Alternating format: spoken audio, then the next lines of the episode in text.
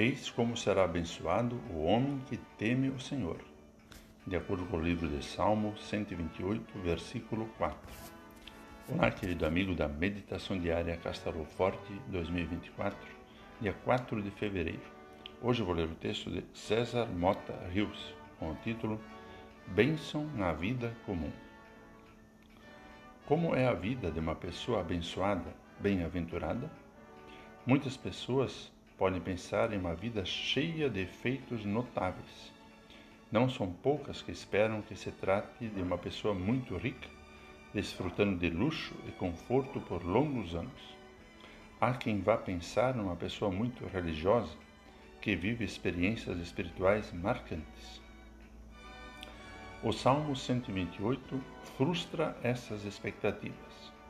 Começa dizendo que é bem-aventurado aquele que teme o Senhor e anda nos seus caminhos.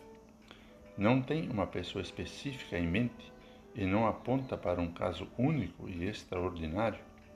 Há um grupo maior em vista, ainda que não enumerado ou definido. Não vemos muitos casos de vidas notáveis, é verdade, mas o salmo não espera por isso.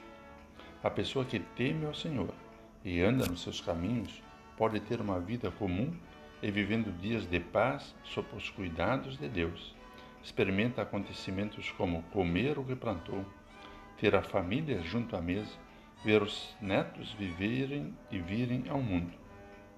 É bom lembrar que isso era algo muito precioso para quem sabia o que era guerra. Hoje, talvez precisaríamos reaprender a valorizar a bênção de Deus na singeleza da vida na vida tida por comum. Muitas pessoas não conseguem nem mais reconhecer a bênção de Cristo em sua vida na igreja se não acontecer algo memorável. Mas a verdade é que temos recebido o perdão de Deus, temos vivido em comunhão, temos sido sustentados pela bondade de Deus.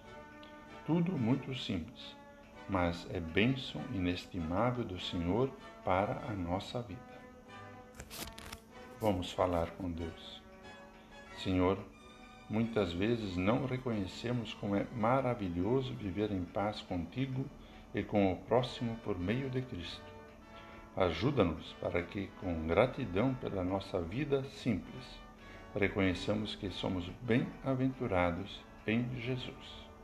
Por Cristo. Amém. Aqui foi Vigan Decker Jr. com a mensagem de hoje.